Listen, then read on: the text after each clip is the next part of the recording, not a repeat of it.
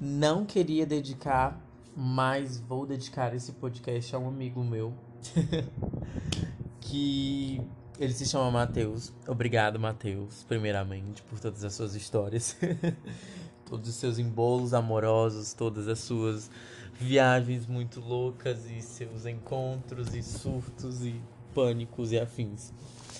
Um, eu vou dedicar esse podcast a ele, mas eu queria falar sobre muitas coisas.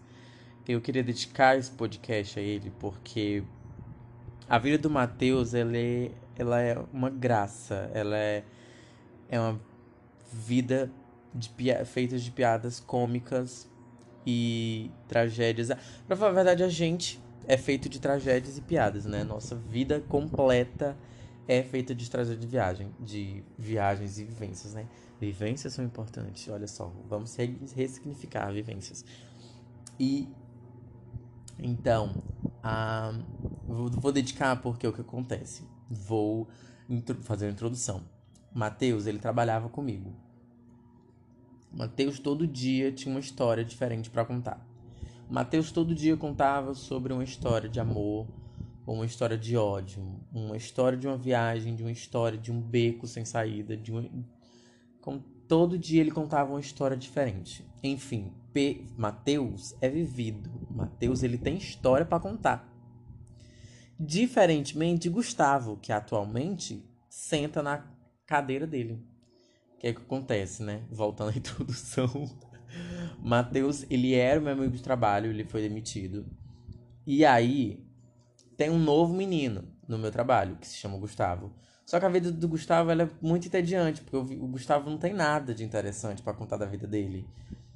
E aí, esses dias eu tava contando, amigo, tua, tua vida é muito sem graça. Eu tô com saudade do, do, do Matheus só pela vida dele. Só pela vida do Matheus eu tô com saudade do Matheus, gente. Porque Matheus tinha todo dia uma história diferente para contar. Que envolvia várias facetas, várias, várias artimanhas a vida do Matheus. Era uma loucura. E aí, eu tava contando, né, esses dias que meu amigo Gustavo, ele pegou e veio, falar comigo, né? Dizer, ai, vamos falar da tua vida. Eu disse, minha vida é, é muito esculhambada. Não presta. Minha vida também é sem graça. A minha vida é que nem a tua. Só que, tipo assim.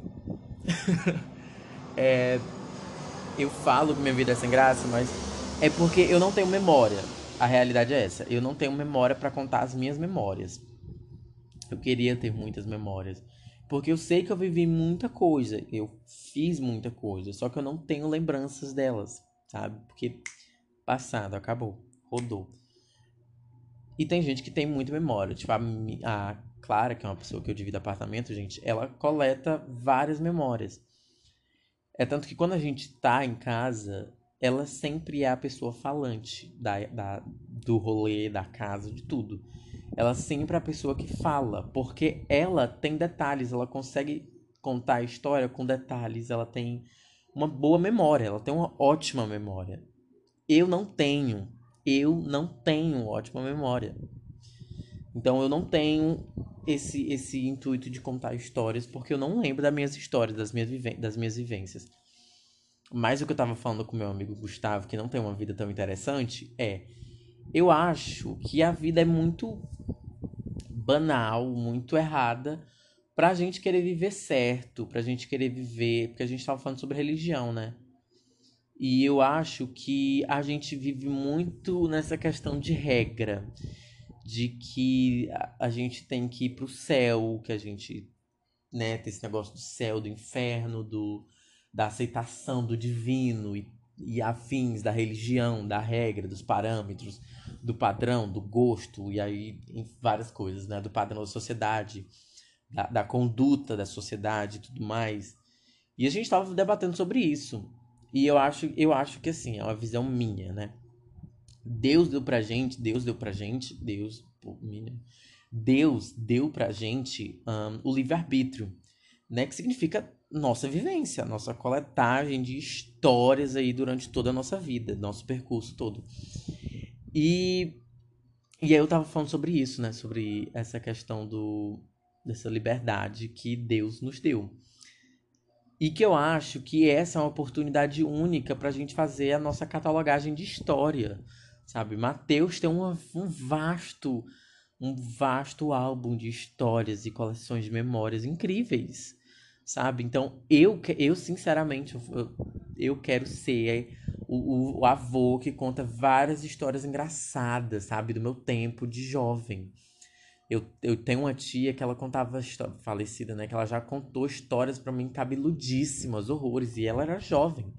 Ela faleceu, infelizmente, com acho que 20 e poucos anos, né? E ela te contava horrores de história, menino. Que, que deu pra não sei quem saiu sem roupa com um saco de batata. Eu achava incrível as histórias dela. Achava incrível. E eu tava falando assim, é essas histórias que eu quero contar, sabe? Eu quero ir, sei lá, não sei. Quero viver uma história louca. Quero viver várias histórias loucas. E esses dias eu tava contando pra minha mãe, né? Porque a gente tá com os planos aí de se mudar. E aí eu fico pensando, né, gente? Eu moro numa cidade grande agora. Vim do interior, mas moro numa cidade grande. E aí a gente tá numa pandemia, então as, as coisas começaram a se abrir agora, né? As boates e tudo mais. Então acabou que eu estou começando a sair agora, né? É tanto que, tipo assim, quando eu cheguei aqui eu não tinha amigos, não tinha nada, né? Eu vim conhecer novos amigos, grupos, né? Agora recentemente, quando as coisas estão voltando ao normal, né? Tipo assim, tem muitos amigos hoje em dia, né? Tenho muitos amigos no trabalho, inclusive saio de vez em quando com eles. Já fui para uns pagodes maravilhoso, incrível, com as vivências muito interessantes. Mas. Um, e aí eu tava falando sobre isso, né? Que eu não vivi Fortaleza, sabe? As coisas estão começando a abrir agora, gente. Eu quero ter história para contar. Eu quero ser. Eu quero ir pra Gentilândia e, sei lá, a polícia bater lá e botar tiro para cima, porque eu ainda não vivenciei, não vivenciei isso, sabe? Eu não vivenciei um arrastão na beira-mar, não vivenciei isso, sabe? Eu tô falando coisas perigosas, gente, mas assim, tudo dentro do controle. Mas é porque realmente eu quero viver coisa muito louca, quero viver coisa louquíssima, sabe? Quero ter muita experiência, eu quero, sei lá, ir pra praia virar à noite, sabe? Que era um rolê aleatório, do tipo, esses dias mesmos eu fui bater, não sei onde era que eu tava. Sei que eu tava na, do outro lado e o Uber foi caro de volta para minha casa. Quatro horas da manhã. Foi caríssimo. Mas tudo bem, vivo. Então, assim, eu quero ter história para contar. para quando eu chegar lá, eu contar horrores de coisa cabeludíssimas pro meu neto. Inclusive, volto uh, em um, um, um, vídeo interessantíssimo que eu vi no Twitter, que é um outro debate, que talvez eu debata agora, talvez não, né? É, nós somos a geração que entenderia os nossos filhos, mas a gente não quer ter filhos. Olha só que interessante, né?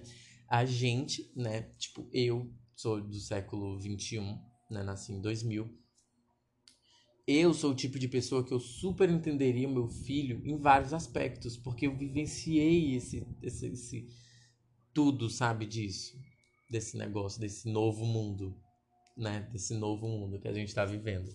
Então, eu entenderia o meu filho, mas eu não quero ter filho, tá entendendo? Eu quero ter filho, tá, gente? Isso é só uma suposição. É, mas aí entra outro detalhe também. Não quero ter filhos. Mas enfim, não vamos bolar muita coisa. Vou anotar para falar isso pro próximo podcast. Mas enfim, então, resumindo a história, Deus deu pra gente o livre-arbítrio. Então, colecione vivências. Seja um Mateus, sabe? Eu acredito que eu tenho vivências também muito boas. O Gustavo também tem vivências muito boas. Assim como a Clara tem ótimas vivências, o Matheus também tem ótimas vivências, mas, gente, eu quero ter história para contar pro meu neto. Então, assim, obrigado, Deus, pela liberdade que o Senhor me deu. E eu acho assim que a vida é sobre isso, é sobre você errar, sobre você cagar no pau, sobre você ir de novo e afundar e tacar a cabeça e rir, chorar e se frustrar e, e fazer merda com você e com as outras pessoas. Eu acho que a vida é sobre isso, é sobre uma eterna uma eterna loucura, sei lá, um, um, pronto. A vida é um eterno parque de diversões. Divirta-se e, enfim, feliz é quem pode, feliz é quem aproveita, tá? Então, caso você esteja em um samba, para aproveitar a sua viagem, tire o cinto de segurança.